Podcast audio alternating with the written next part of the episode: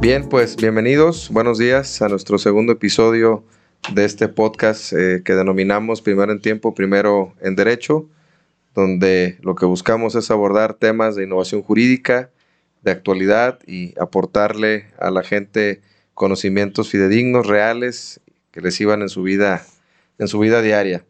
El día de hoy eh, tenemos a nuestro invitado, César Carrasco, que, pues, ¿qué les puedo decir de César Carrasco? Lo conozco hace 20 años, amigo de la Universidad de Guadalajara, de la, licenciatura, eh, presidente del Colegio de Especialistas en Derecho Laboral y Seguridad Social de Jalisco, director y socio fundador de Corporativo Gabaón, eh, maestro en Derecho Público, especialista en Derecho Constitucional, y bueno, podría durar aquí media hora leyendo su, su currículum.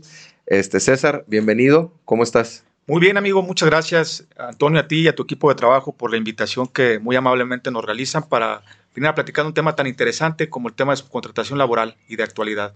Sí, de hecho, este, el tema que abordaremos para los que nos escuchan es justo ese, la famosa reforma de la subcontratación, la denominada también outsourcing, ¿no? que le llaman coloquialmente a la gente. Eh, y bueno, amigo, pues es un tema controversial, eh, se ha hablado mucho, ya tiene algo de tiempo ya, ya publicado, he asistido a diversos foros, he escuchado muchas cosas, pero, pero bueno, pues me gustaría escuchar tu, tu punto de vista, ¿no? A lo mejor irnos, eh, irlo desmenuzando, qué es, qué consecuencias tengo, en qué consiste, qué plazos tengo para cumplirlo, qué pasa si no lo cumplo, hay un poquito en general, ¿no? Entonces, este, pues te escucho, amigo. ¿Qué nos quieres compartir? Muchas gracias, amigo, y con todo gusto. Eh, fíjate que el tema de subcontratación ha estado muy mitificado a lo largo del tiempo. Realmente eh, es un fenómeno, por decirlo de alguna forma, eh, no exclusivamente jurídico, sino con impacto social, económico, por supuesto, que hace frente a diferentes ejes. Los ejes son, lógicamente, impacta al, al empresario, al pequeño, mediano y gran empresario impacta al trabajador, eh, impacta también a, operadores jurídicos, a lo que los abogados conocen como operadores jurídicos, como las propias autoridades, a sindicatos, impacta a gente de colocación. Entonces, vemos cómo realmente eh, este, este, fenómeno que se ha venido gestando en los últimos 30 años eh, tuvo una primera evolución, este, una evolución en, 2012, sin embargo, termina por cuajar con esta nueva administración en donde toma un auge muy fundamental. Y lo curioso del caso es importante tomar el marco, el marco social en el que estamos, amigos. Sí me gustaría dar una breve introducción que todos conocemos y que todos tu auditorio conocen, como es el tema del fenómeno social y económico. Estamos eh, atravesando todavía con los efectos de una pandemia sin precedente reciente alguno en nuestro país y en el mundo, en donde ha impactado de manera muy severa a las fuentes de empleo y por supuesto también a los trabajadores. Se estima alrededor que el 8% del Producto Interno Bruto de, México decayó en lo que va de este año y se prevé todavía una recesión prolongada. Y, si a esto le unamos, amigo, un tema de un contexto económico en donde pues, México no está en su mejor este, papel, eh, en el mundo también vemos cómo realmente los fenómenos de, no propiamente una pandemia, de la entrada en vigor de un tratado de libre comercio como fue en julio del año pasado, vemos la reforma laboral del 2017 y, propiamente a, sus disposiciones reglamentarias como la Ley Federal del Trabajo del 2019, que todo este contexto de manera muy general pues impacta tanto a trabajadores como al propio, al propio empresario. Fíjate, amigo, un dato sólido, este, el tema de su contratación, vemos si es mala, es buena, mucha gente ha estado en contra, otros a favor, vemos cómo la iniciativa privada, eh, no obstante la iniciativa presidencial del, del 12 de noviembre del año pasado por el presidente de la República, eh, empezó a escucharse muchos ecos porque venía a, ser, y lo vamos a ver a lo largo de esta plática, cómo pone un, este, un estándar muy alto para el empresario. Y la IP, ¿qué es lo que hace, amigo? Pues realmente empieza también a tratar de negociar, ¿no?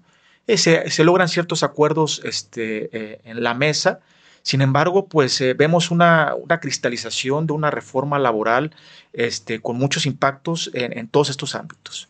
Aquí hay algo importante, César, digo, perdón que te interrumpa. Justo lo que decías, ¿no? La IP o la iniciativa privada, eh, siempre ha habido acuerdos, ¿no? Eso siempre ha habido cabildeo, siempre ha habido acuerdos, siempre ha habido todo este tema. Pero a mí hay algo que me llamó mucho la atención con esta, con esta, con esta reforma, ¿no? Se publica el acuerdo. O sea, el, el, gobierno federal publica el acuerdo y pareciera que es como un documento de validación. No sé tú cómo lo percibiste, pero yo en el gremio empresarial, que es en tuyo nos, nos desenvolvemos, yo lo vi como un documento de validación. O sea, como que el mensaje del gobierno federal fue, oigan, la maestra ya me aprobó la tarea, ¿eh? O sea, la maestra ya me dijo que la tarea está bien y que, y que así es como la tengo que, que presentar. Sí, sí compartes, mi, sí compartes mi, perspectiva. Por supuesto, amigo. Pero leyendo entre líneas, ha sido una tónica muy generalizada de este gobierno federal, de esta nueva administración, en donde estábamos, o se estaba muy acostumbrado en, sexenios anteriores, independientemente del color, en donde sí había una cierta jerarquía en relación con la división de poderes.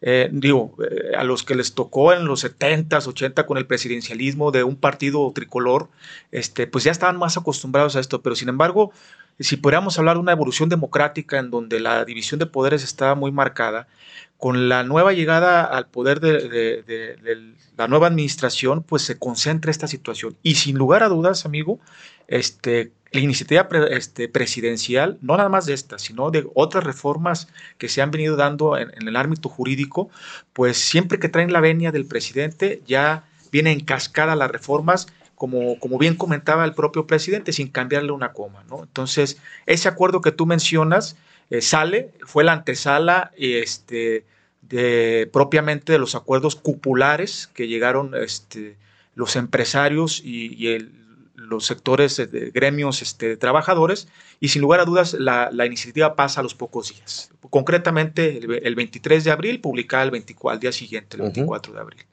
Ok, ¿qué es, qué es esta reforma, César? O sea, que eh, ahora sí que tanto tú como yo hemos participado en diversos foros y creo que la pregunta que siempre sale es, bueno, entonces, ¿está permitida o está, está prohibida la, la subcontratación? ¿no? Porque yo he escuchado voces que dicen que el 12 dice tajantemente, ¿no? Queda prohibida la subcontratación.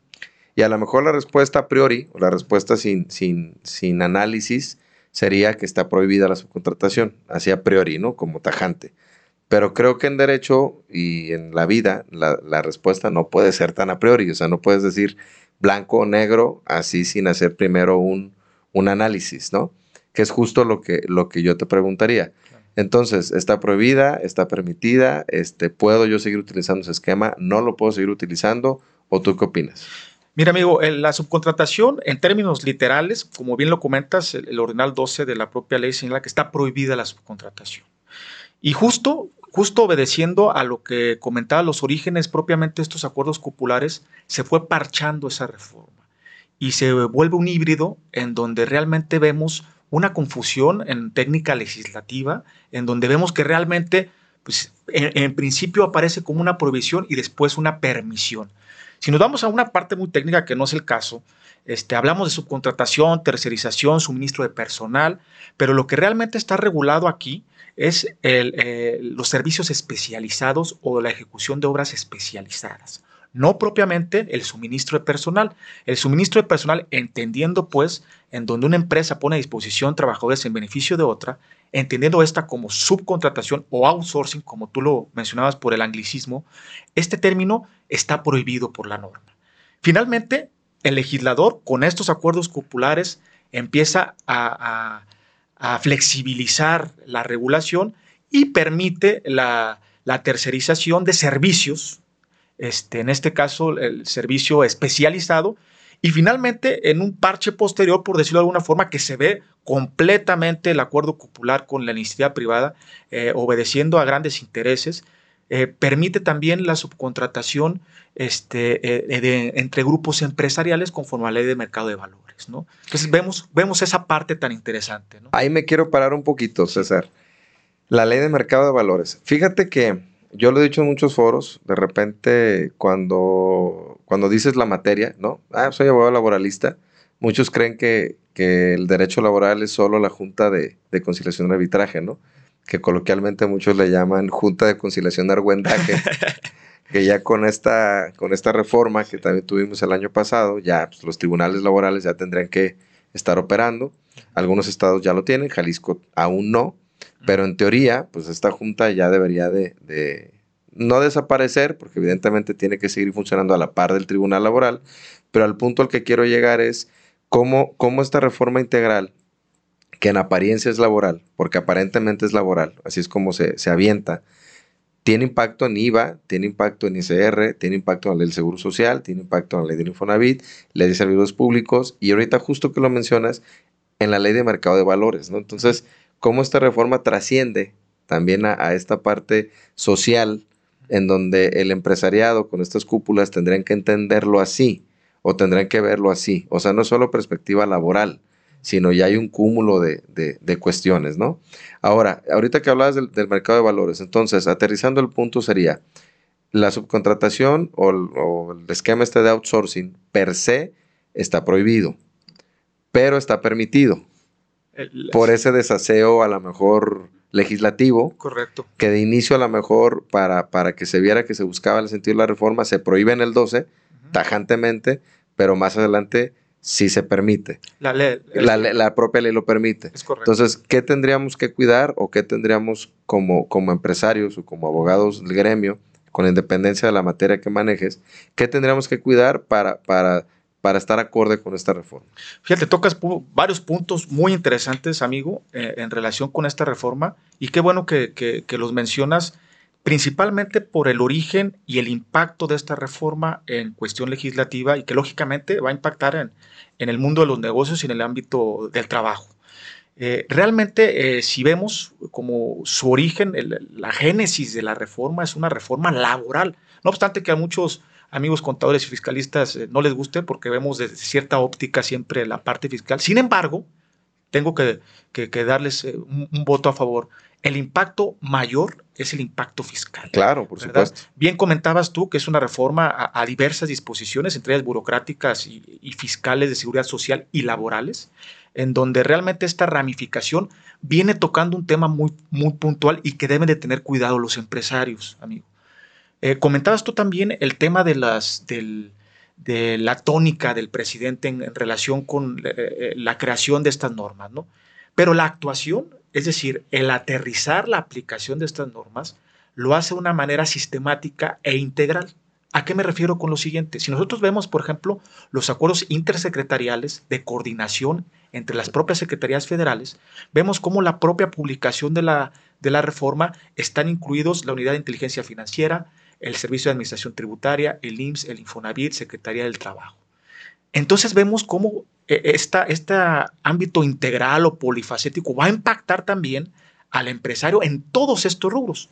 A mí me gusta poner un ejemplo muy sencillo, amigos. Si anteriormente el empresario estaba acostumbrado a jugar un juego de tenis de uno a uno, es decir, con, con el Servicio de Administración Tributaria. Era un duelo, con el IMSS era otro duelo. E, e, exactamente, entonces estábamos hablando ahí de que era un duelo entre su contador o fiscalista con el SAT, entre el abogado laboralista o el, el, el securista con, con, el IMSS o con, el, con el, la Secretaría del Trabajo. ¿no? Ahora vamos a ver cómo realmente, y con base en la tónica que se realizó con la pandemia, la información a través de una visita de inspección va a ser una información compartida entre las autoridades. Y cruzada.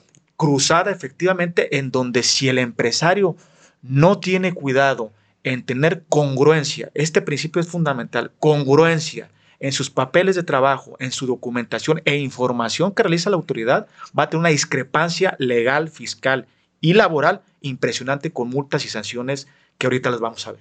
Es recaudatoria, ¿no? Es recaudatoria sin lugar a dudas, el impacto es recaudatorio, eh, pretende prohibir una, eh, una práctica que sin lugar a dudas se venía abusando, con dicho con todas sus letras. Como siempre en este país. Como siempre en este país, desafortunadamente, amigo, infortunadamente, el tema, se están hablando alrededor del INEGI del 20 mil millones eh, de pesos de defraudación por facturación indebida anuales. Entonces, estamos hablando de que también el pasar esta reforma, estamos hablando del 4.5, 4.8 de desempleo de personas formales en subcontratación, que no nada más impacta a empresas grandes, ¿eh? un 35% impacta a empresas pequeñas. Eh, eh, pequeñas y medianas. Ok. Entonces, César, a ver, vamos, vamos ya, este, como dicen, desmenuzando, desmenuzando esta parte. Entonces, hablabas también ahorita de, de que está permitida la parte de la especialización. Y creo yo que toda la gente eh, a estas alturas del partido, la mayoría, pues ya han escuchado algún webinar, ya han escuchado algún curso, alguna plática o algo, ¿no? Entonces, eh, se prohíbe la subcontratación per se, eso creo que está claro, o sea, tal cual la subcontratación de poner a disposición todo tu personal o parte del personal, así nada más como porque sí, sin razón, que ahí volvemos a lo mismo y no quiero meterme otra vez en lo técnico, pero en el 2012 ya estaba regulado, entre comillas, en el 15A, que hablaba de que no se puede pasar la totalidad y que hablaba que no podían hacer actividades similares, ¿no? En la empresa. Que eso históricamente, la totalidad sí se respetó, el que hagan actividades eh, iguales, iguales similares. eso creo que el 90% del empresariado no lo respetaba. Pero bueno, con esta entonces reforma es, sí puedo, sí puedo tener servicios especializados, eh, con independencia de ser el mismo grupo empresarial o no. O sea, si soy el mismo grupo empresarial, me voy a la ley del, mercado de valores. Hasta ahí vamos bien y puedo yo eh, eh, justificar la especialización. Si estoy en lo correcto hasta aquí. Vamos esquematizando un poco, eh, mi estimado amigo, en relación con lo siguiente. En principio, la, la subcontratación está este, prohibida, eh, eso como suministro de personal. Este, sin embargo. Que no tenga ninguna justificación. o sea, como nada más de, ah, te lo pongo y ya. Así es. Lo que tiene que cuidar, tener mucho cuidado el empresario, el contador, el fiscalista, laboralista, este, es en lo siguiente. Eh, realmente la tercerización eh, de servicios especializados o la ejecución de obras especializadas está permitida siempre y cuando reúna diversos requisitos. Entre ellos es que eh, la empresa beneficiaria de los servicios y la empresa contratista eh, no tengan el mismo objeto social. Esto viene a romper, como bien comentabas, en el, en el 15A siempre hubo eh, la dicotomía de señalar qué se entendía por el servicio especializado anteriormente la reforma eh, del 2012, ¿no? del 30 de noviembre del 2012. el Poder Judicial Federal, la Suprema Corte de Justicia de la Nación, jamás entramos en materia en especificar qué se podría entender por servicio especializado. Si nosotros nos remitimos al Código Fiscal de la Federación, se habla de de actividades especializadas en relación con un objeto social, ¿verdad? Actividades preponderantes también. Y ese es el segundo punto. No pueden tener el mismo objeto social. Si yo quiero tercerizar como empresario, no puedo tener la empresa que me va a proporcionar servicios el mismo objeto social que el mismo. Y aquí muchos fiscalistas y contadores dicen, ah, pues muy sencillo, reestructuro mis empresas. Hago cambiadera de objetos sociales, voy con el corredor, con el notario público. Y o abogado corporativo. O abogado corporativo, ¿no? Sin embargo, hay que tener en cuenta algo que es una cuestión copulativa, es decir, que también debe de darse inherente al, al objeto social o que no sea igual al objeto social, la actividad preponderante de la empresa. Entonces, aquí venimos con otra discusión fundamental en donde vemos que se va a entender por la actividad económica preponderante de las empresas. No pueden tener actividad preponderante igual. Es decir, si yo tenía una empresa constructora y quería tener mi insourcing, que, ahí, que aquí viene el tema de mi prestadora de servicios interna, internalizar el tema de nómina por tema de PTU, por tema de subregistros laborales, por tema de prima de riesgos, pues aquí tenemos que tener mucho cuidado porque si tienes una misma prestadora de servicios con el mismo actividad preponderante, entonces, quiere decir que no vas a poder, va a reñir con la reforma. Aquí hay algo muy interesante, César, que a mí me han cuestionado mucho eh, clientes y colegas. Digo, agradecer también a los colegas que confían en nuestros conocimientos. Creo que a ti también que participas en cámara, yo también que participo en cámara, que estoy en OP, tú también que fuiste eh, compañero ahí de la, universidad. A lo que voy es a lo siguiente. De pronto creo que la población en general cree que esta reforma vino a terminar con un negocio. Y yo se los he aclarado, la reforma no es para terminar con tu negocio. O sea, el gobierno federal no busca que tu negocio quebre o que tu negocio se, se rompa o, todo el esquema, ¿no? Más bien, lo que el gobierno federal busca es, como lo comentamos al principio, es recaudar, una, dos, darle cierto orden también para que el beneficio tenga un tenga, para que el trabajador tenga un beneficio, ahorita lo comentabas acertadamente, de PTU, de, prestaciones sociales, que sí reciba sus prestaciones sociales como deben de ser, que se entere esta parte y que se haga y que se interconecten las dependencias para poder tener un mayor control, ¿no? Entonces, eso sí me gustaría aclararlo, creo, creo que parte es mi opinión. La reforma no es para terminar con los negocios, es para buscar regularizar a los trabajadores y es para buscar que efectivamente el servicio especializado que sí contrates, sí lo sea Incluso habla de simulaciones. También el Código Fiscal habla que si hay una simulación, puede ser incluso hasta penal. Y diste otro punto importante, creo que vas a coincidir conmigo. Eh, el objeto social, históricamente, digo, y perdón por lo que voy a decir, porque le voy a pegar a lo mejor un poquito al gremio notarial o al gremio de los corredores, históricamente se ha utilizado un objeto social de machote, que no me gusta esa palabra, más bien de formato, ¿no? Y esto obedece a que cuando tú quieres pedir un crédito en el banco o cuando tú quieres hacer algún, alguna, bajar algún recurso federal, pues el banco o, las dependencias federales por esta mala praxis o este desconocimiento jurídico quieren que tu objeto social venga casi, casi que vendes tamales y pozole el fin de semana, ¿no? Aunque no es tu objeto social preponderante, pero lo quieren ver ahí. Entonces, no sé si compartas mi opinión, yo lo he dicho en diversos foros, que para mí esta reforma, lo positivo, digo que tiene algunas cosas positivas, otras negativas, sin filias ni fobias, pero creo que lo positivo que podrá tener esta parte es que también va a obligar a los abogados corporativistas, va a obligar a los, a los notarios, va a obligar a los corredores a definir esta parte del objeto social en donde realmente van a poner tus actividades. Y citando los ejemplos de las constitutivas, por ejemplo, de Estados Unidos, son constitutivas de una hoja, donde el objeto social son tres renglones. Y en México son 200 renglones, porque creo yo que tanto el banco o, el notario, el corredor, no sé, algunos notarios me lo han dicho incluso, no entienden como la parte de objeto social y facultades o, o pues sí, facultades propias de la sociedad previstas en ejemplos mercantiles, donde por la propia naturaleza, pues tú puedes firmar cheques, puedes eh, pedir un préstamo, obviamente, puedes ir al banco, abrir una cuenta. Entonces creo que ahí está el, como el, el, el, el cuide del asunto y creo también que esta reforma va a obligar a los notarios, va a obligar a los instituciones bancarios a acotar el objeto social y cerrarlo a lo mejor a tus cinco actividades del SAT, ¿no? Porque el SAT ya lo hizo. O sea, el SAT ya nos dijo a todos los contribuyentes, a ver, señores, Dime tus cinco principales actividades. Punto. Si tu objeto son 200 actividades, qué bueno. A mí dame tus principales cinco. Y otra, ahorita que hablabas de que no hubiera eh, igualdad de objetos sociales, ¿no? ¿Qué pasa, por ejemplo, con los despachos, César, ¿no? Con, con los despachos jurídicos y contables que dicen, oye, pues el objeto social dice prestar servicios jurídicos, pero eres asesor de una empresa que tiene su propio abogado.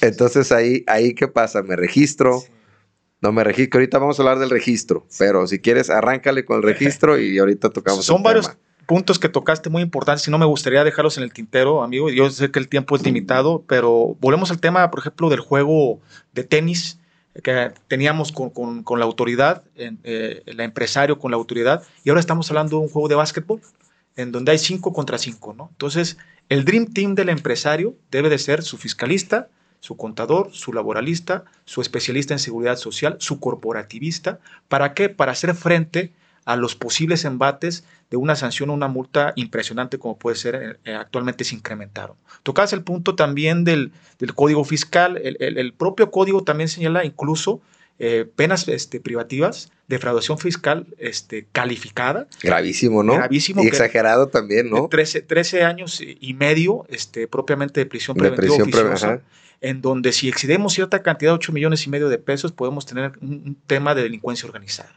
Anteriormente la ley antilavado, coloquialmente denominada ley antilavado, ya preveía como actividad vulnerable la prestación de servicios en el propio artículo 17. Entonces ya venían dándose unos visos en, ese, en esa situación. Ya venía el aviso. Ya venía el aviso, ya, ya nos habían sacado tarjeta amarilla. Entonces las empresas, la principal inquietud, este, ocupación de las empresas que quieran seguir teniendo este tipo de, prácticas, no quiero decir eh, ilícitas. O buenas o malas. Buenas o malas, tiene que regular, sin lugar a dudas tiene que ajustarse.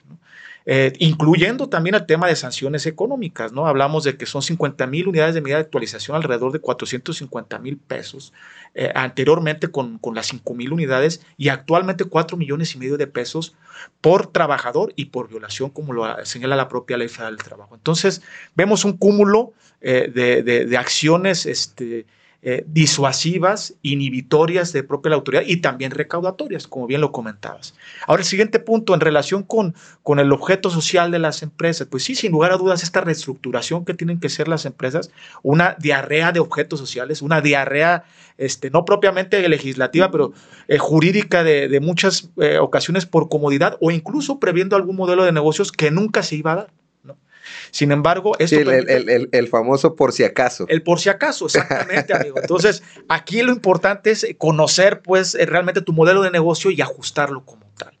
Y finalmente también el tema del registro, que es un tema este, que, que, da mucho, ya está el anteproyecto, este, eh, la semana pasada salió el anteproyecto. Oye, ¿qué tal la geolocalización, eh? Con ese acuerdo. también, también, también la geolocalización. Sí, digo. Y lo bajaron, ¿eh?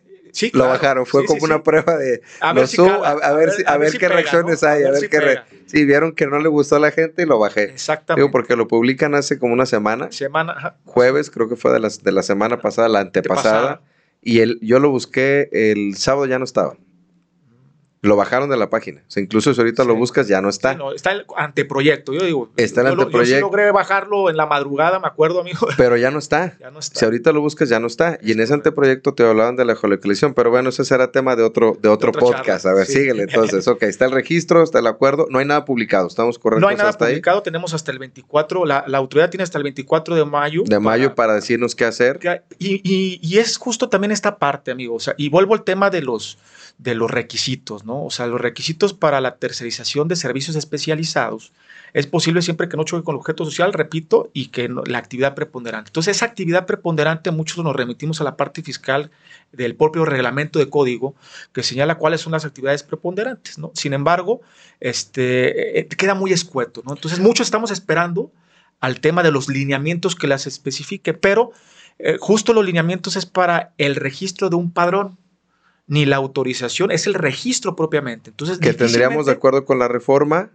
¿Cuántos días tendríamos con son la reforma? 30 días, son 30 días para emitir, para emitir los lineamientos que estamos hablando 24 de, mayo. 24 de mayo. Ok, y de ahí la empresa que quiera registrarse este padrón, ¿tiene cuánto, cuánto tiempo tendría para hacer esta parte? Ajá, la empresa tendría, bueno, aquí tendríamos que hablar un tema y, de, también que, que, impacta en el tema de sustitución patronal que reforma el artículo propiamente 41, en donde ya se prevé que estas empresas este, que optaban por esos servicios en los transitorios te da la posibilidad de que en tres meses puedas hacer la sustitución patronal, pero la reforma que viene es en relación con que transmitas los bienes de la empresa. Entonces te dice, te doy oportunidad a ver tu empresario Tú tenías una insourcing en donde era tu prestador de servicios y pues estás haciéndolo mal. O sea, ya con la reforma a partir ya no lo puedes ya hacer no lo puedes hacer. Regrésate, migra a tus trabajadores, más bien dicho, tráete tus trabajadores que debieron haber estado contigo, tráetelos, mígralos a tu empresa, internaliza la nómina y en esa parte, pues te dice, no hay necesidad de que tengas que transferir los bienes para que surta efecto la sustitución patronal. Y esos son los tres meses que señala la propia, los propios transitorios. Ahora, aquellas, aquellas empresas que requieran este registro, o sea, que, que, por su naturaleza te tengan que registrarse, entran también en estos famosos tres meses. Sí, claro. Ahora, tengo otra pregunta para ti. No sé si compartes mi opinión, que lo he debatido mucho también con colegas, ¿no? Que he hecho para, justo para eso este podcast. La ley habla de 90 días, ¿no? Te dice, tú tienes 90 días para obtener el famoso registro. El registro. Y que tengas eh, como tu autorización para que ya puedas tú prestar el servicio de... esté registrado en el padrón. Que esté registrado en el padrón, ¿no? Padrón único de prestador de servicio especial, algo así se llama. de acreditamiento Exactamente. de impuestos. Ahora, por ahí, por ahí yo tenía una, una, una discusión, sana discusión con un colega que yo le decía, a ver, los lineamientos, la autoridad tiene 30 días. Es decir, para mí, Antonio, el plazo empezaría el 24 de mayo, no empezaría el 24 de abril. Porque no obstante que la reforma dice al día siguiente de su publicación, que sea el 24 de abril, estoy jurídicamente imposibilitado para cumplirlo porque no conocía los lineamientos. Claro, sí. O compartes la opinión de muchos laboralistas que dicen, no, el 24 de abril entra la, la, reforma, entonces 24 de mayo es un mes, 24 de, junio es el segundo mes, 24 de julio se te vence el plazo. No, no. Si lo ves desde esa perspectiva o compartes conmigo que podrías alegar que se, que se pueda ir hasta el 24 de, de agosto. Sí, para, para mí eh, el tema de las, de las empresas subcontratadas o, de más bien... Sí, que requieren este registro. Que, requieren el registro de, servicios especializados o ejecución de obras especializadas, tienen que esperarse. O sea, el, el, tema, el tema de los transitorios es una vez publicados los lineamientos, te da el plazo perentorio para efecto de que te regularices. No puedes eh, coaccionarte eh, la, autoridad para que cumplas un registro que no conoces, unos lineamientos que no conoces. ¿no? Entonces, estarían siendo eh, vacus esto, este término sin, sin tú todavía conocerlo. ¿no? Entonces, sí sería a partir de que se publican los lineamientos los tres meses eh, computados para efecto de obtener el registro. Perfecto. Entonces, cerrando tema sería, eh, puedo, sí puedo utilizar el servicio de subcontratación siempre y cuando acredite la especialización. Es correcto. Como número uno. Como número dos, que no sea parte de mi objeto social o de mi actividad. Este, y de mi actividad. Y de mi actividad, perdón. Y de, sí, sería un requisito sine qua non. No, que no esté mi objeto y que no sea parte de mi actividad. Así es, y, luego valga la redundancia, ahora sí que y o además el famoso registro de la empresa que en su caso me presta a mí el, servicio, ¿no? Entonces, eh, cumpliendo con esos tres, tú serás de la idea y creo que compartes la misma opinión que yo, yo pudiera tener un servicio completamente especializado, sería completamente legal y no tendría por qué haber ningún rebote hacia mi, hacia mi compañía, ¿no? Es correcto, amigo, y e incluso el tema del propio registro, digo, que, veremos cómo salen publicados finalmente los lineamientos, eh, se establece también eh, un tema muy importante. ¿Cuál es este tema? Que realmente eh, el impacto en acreditamiento de usibilidad del impacto fiscal. O sea, las disposiciones fiscales entran a vigor a partir del primero de agosto y si tú sigues contratando estos servicios, más allá del impacto eh, o de la posible eh, vulnerabilidad de en la que te puedas posicionar eh, en tema en tema de, ser sujeto a una prisión preventiva por algún delito de fraude fiscal calificada pues también el tema de no vas a poderte acreditar ni deducir este, para efectos de IVA y de impuestos sobre la renta estos términos, que es mucho de lo que le preocupa al empresariado. ¿no? El empresariado lo que le preocupa, y, es muy claro, el tema del bolsillo, sin lugar a dudas, y pues está acostumbrado mucho eh, de manera muy indebida con este tipo de, de, hacer acreditamientos seducibles, este, muchísimos servicios que ni eran especializados, que servicios exclusivamente eran de nómina, las famosas eh, facturas. O las nomineras. Las nomineras, exacto, pagadoras. o las pagadoras. Exactamente, ¿no? Entonces, este, es importante ubicar estos plazos, ¿no? El primero de agosto entran en, vigor las disposiciones fiscales. Ya fiscales, ajá. Entonces, tendríamos que tener en cuidado de que si estoy haciendo esto, pues tengo, primero para internalizar mi nómina, tendría que primero ubicar el tema del artículo 41 de trasladar sin necesidad de, de transmitir los bienes los tres meses y finalmente, pues a partir del primero de agosto ya no podría este, estar deduciendo y acreditando este tipo de impuestos. Sí, pues bueno, este, creo que ya tocamos el tema de las multas. Este, ahora sí que como cierre sería, pues, ¿qué es? Ya lo dijimos, lo que es, lo que busca es prohibir la subcontratación, pero lo prohíbe y a la vez lo permite, ¿no? Ya tocamos que, en qué supuesto, ¿no? ¿Cuál es el plazo? Ya lo dijimos también, 30 días para que la Secretaría del Trabajo emita los lineamientos para los que eh, tengan que obtener este registro. También habla, bueno, eso no lo tocamos, pero hay que decirlo rápidamente. Está la figura de la, de, la, de la afirmativa, para mí es expresa, no es ficta, porque la autoridad también tendría 20 días. Una vez que yo doy mi documentación, tiene 20 días para decirme sí o sí no. Después de ahí lo tendré yo que, entiendo que lo tengo que requerir. Es correcto. Tiene tres días para decirme este, qué resuelve y si no resuelve nada, automáticamente yo obtendré ya mi, mi registro. ¿No? Entonces, esa parte también es importante que lo sepan. Aquí quisiera hacer una puntualización importante. Bueno, varias. Este, en principio, el tema del registro, eh, amigo, es importante para, para, efectos fiscales y efectos laborales y de seguridad Sí, porque si no lo tienes, no puede haber la deducción. Y, vuelvo a una pregunta que a lo mejor se quedó en el tintero, que es importante y que me lo han hecho en muchos, en muchos foros. El tema de los, de los contadores, de despachos contadores y abogados. Me tengo que registrar. El, el objeto social, ¿no? Esta parte es muy importante. ¿Por qué? Y tenemos que revisar las bases tanto en materia fiscal como en materia laboral y seguridad social, con esta reforma nos hacen regresarnos a las bases, a los especialistas en las materias. ¿no? Muchas veces nos, nos complicamos con, con la propia, el propio enredo que hace la reforma. Sin embargo, no hay que perder de vista una cuestión importante. ¿Cuál es? El elemento fundamental, la subordinación. Cuando estamos hablando de subcontratación, estás este, hablando de, de la tercerización de, una, de un servicio especializado, que otra persona va a ser el patrón del trabajador va a ser la persona la que va a tener la subordinación con el patrón y yo exclusivamente voy a tener el tema, como lo ha señalado la Organización Internacional del Trabajo, un tema de, de supervisión. Eh, en este caso en particular, si yo tengo un objeto social, pero mi prestador de servicios, el abogado, el despacho que tú diriges, el despacho que yo dirijo, no hay una subordinación como tal, yo no tendría por qué obtener un registro. ¿Por qué razón? Porque no tengo una subordinación con el beneficiario de los servicios. Y aquí es un tema para también otra charla, amigo, el tema de la unidad económica, que también que no se deja de tocado, el tema del reparto de utilidades, que con la reforma fue el único acuerdo, eh, eh, podría decirte, pírrico porque está en duda también su constitucionalidad este, por parte de, gremios de trabajadores, que también habría que tocar esa, esa parte. Y va a haber seguramente algún amparo en contra de esta contra De, de, ese límite de tres meses o el promedio, este, porque es una reforma legal, no constitucional al 123, entonces también tendríamos que tocar eso. Y también el tema de seguridad social, ¿no? En, en, efectos del, de la desaparición de las, de las clases, este, de los registros por clases, va a haber registros ya por municipios para estas empresas subcontratistas que tendrán montonal de servicios especializados y pues realmente ahora sí, si vas a querer tú prestar tu prestado de servicios especializados, pues vas a tener que prácticamente sacar una empresa por cada servicio que prestes. No, y cumplir cuatrimestralmente con tus informes. Con tus informes, y, eh, decir cuántos trabajadores tienes, eh, dar a conocer tus contratos. O sea, se viene mucha chamba. Incluso yo, yo comparto completamente tu opinión. Hay una firma internacional que que sí obtuvo registro y que fue ahí donde empezó como el, como todo este tema de si sí lo hacemos, si no lo hacemos, ¿no? Porque de repente pasa mucho eso, dices, bueno, si el grande lo hace, pues yo señale que está bien. Entonces yo como chiquito sigo el camino.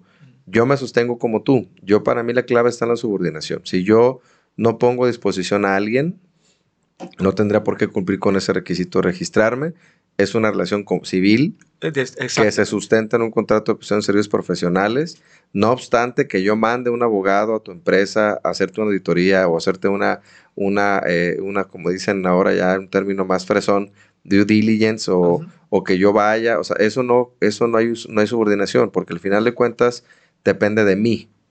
¿No? Esta firma internacional lo hizo porque ellos tienen servicios Implan. Ah, que, que, Implan es, oye, ¿me puedes contratar un gerente? In office. ajá, y, ajá, ¿me puedes contratar un gerente de tu oficina, pero ponérmelo a disposición? Ah, bueno, ahí sí hay subordinación.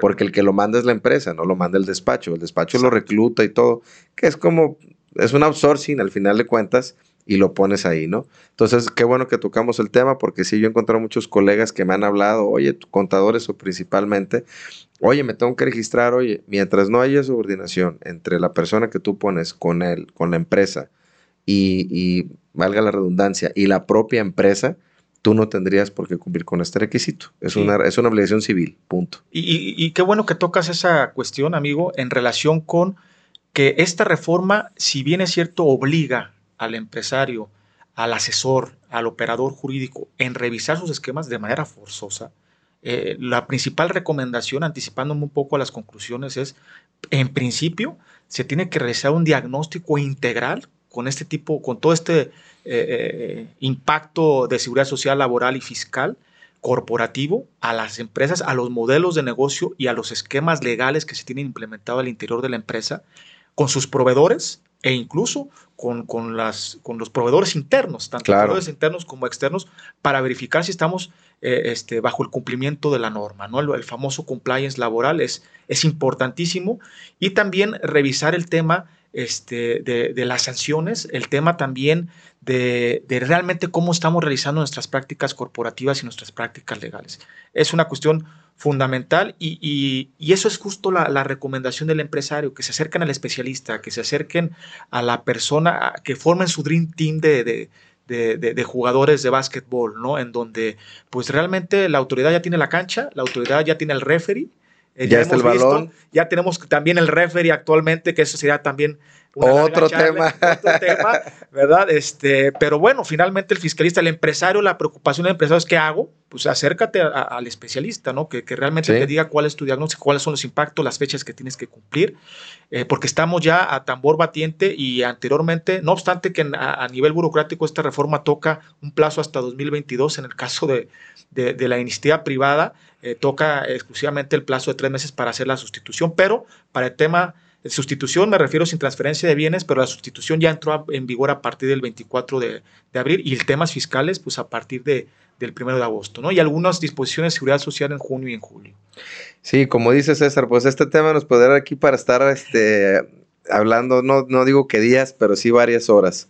Como cierre, este, ¿qué recomendaciones darías? Digo, ya los, le hemos platicado, revisar tu objeto social, revisar tu actividad económica, eh, ver si encuadras en el tema del, del, padrón, pero ¿qué otra recomendación harías? Que a lo mejor se nos vaya ido ahorita en la, en la charla, ¿no? Como cierre. Primero, yo lo veo como, como eh, filas en que hay que formarnos, amigos. Si yo soy empresario, ver mi esquema, mi modelo de negocios y mi esquema legal que tengo, asesorarme de los especialistas, hacer un diagnóstico integral de un compliance este, eh, en todos estos tipos de ámbitos, verificar realmente si estoy bien palomita, si estoy mal, corregir el rumbo previo a una sanción o una multa económica. Eso es eh, para el empresario es lo fundamental. Para las empresas este, que manejan esquemas de prestaciones de servicios especializados o que quieran seguir eh, obteniendo un beneficio de, ese tipo de esquemas, pues este, lógicamente estar atento a los lineamientos de la propia Secretaría, ubicar, porque el simple hecho de tener el registro, ojo con esto, el hecho de tener el registro no me va a dar la facultad para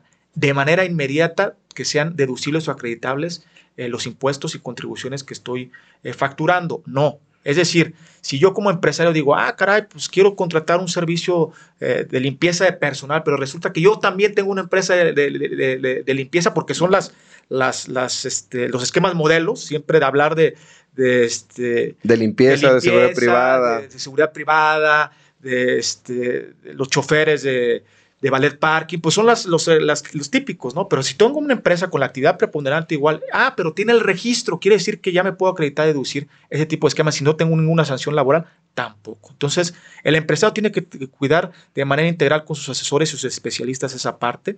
Segundo, si yo soy una empresa subcontratista, pues reestructurar de manera corporativa todos mis objetos sociales, las actividades especializadas de mis de los trabajadores que están a mi disposición. Y también en el caso, por ejemplo, si tengo esquemas, me ha tocado asesorar a empresas, amigo, en donde están en un esquema de sustitución puro y simple.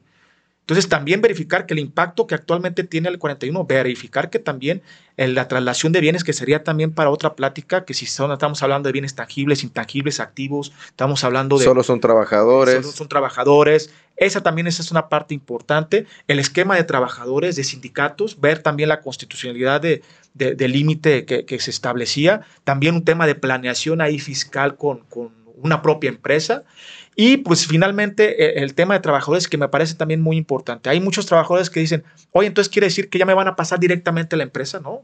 Pues aquí realmente tienes que tener mucho cuidado. Tú como trabajador, pues si realmente que no se te vulneren tus derechos, Independientemente de esta reforma o no, existe en la disposición constitucional y legal el tema de una no discriminación, el tema de igualdad de condiciones, a, trabajo igual, salario igual, el tema de tener siempre tu, seguridad social garantizada. Entonces, esta reforma lo que vino a, fortalecer es un esquema de fiscalización, sin lugar a dudas, un esquema de sanción y un esquema recaudatorio, pero tú como trabajador también puedes acercarte al abogado de tu, de tu confianza y decir, oye, fíjate que yo gano menos, hago lo mismo que la otra persona. ¿Por qué? Y tienes las herramientas y los medios jurídicos para hacerlos valer. Y finalmente también las agentes de colocación. Las agencias de colocación, exclusivamente los famosos headhunters, pues van a tener la posibilidad de seguir haciendo esa actividad. Es decir, el reclutamiento, ¿no? Ya y cobrándolo. y cobrándolo, ¿no? Entonces, eh, como lo platicamos, pues es un esquema, el operador jurídico, el asesor, ubicar eh, con este famoso Dream Team, la autoridad también, capacitarse para ver cómo van a implementar estas sanciones, porque ah, eh, como lo comentamos en un inicio, amigo, eh, estamos inmersos en una coyuntura de reformas legislativas, de impactos en, reformas eh, constitucionales y de tratados internacionales, en donde, sin lugar a dudas, la fuente de empleo tiene que voltear a ver la parte laboral. Anteriormente teníamos en un pedestal la parte fiscal, sin lugar a dudas, pero ahora, para tener nuestras planeaciones fiscales o incluso para tener una empresa sana tenemos que voltear a nuestra parte del capital humano, en este caso del personal. Sí, yo lo dije, este sexenio va a ser laboral. Se lo comentaba algún amigo, este sexenio va a haber mucho trabajo laboral. Lo que siempre yo he dicho, no se preocupen, ocúpense. Como bien dice César, consulten a su abogado de confianza, a su asesor de, de cabecera, pero sí consúltenlo. y, y, sobre todo, pues busquen gente profesional, armen su Dream Team, sería la recomendación es correcto. Su fiscalista, su corporativista, su contador, eh, su abogado laboral y una persona sobre todo que maneje bien la parte de seguridad social. Sí. Esas serían las, recomendaciones. ¿Algo más, César, que nos quieras compartir, que nos quieras decir? Pues agradecerte, amigo Antonio, a tu equipo de trabajo, a los, a los radioescuchas, a las personas que nos están este, siguiendo, que sigan interesados en, en, estas pláticas tan actualizadas y de mucho interés. Y pues que agradecerte y felicitarte por esta loable, loable labor en, en este sentido, de que realmente es muy importante que a los gremios a los operadores jurídicos, a los empresariado, tengan conocimiento práctico y sencillo de este tipo de lenguaje. Sobre todo fidedigno, ¿no? Así es. Y real. César, pues más bien agradecerte a ti, ya este, por, tu, por tu valiosa aportación, por tu bagaje. Eh, y bueno, seguramente nos seguiremos encontrando en algún otro episodio, nos seguiremos encontrando en el camino de la vida, como dicen. Este, gracias por tu tiempo, gracias por acompañarnos. Y pues bueno, gracias a todos nuestros, eh, nuestros escuchas.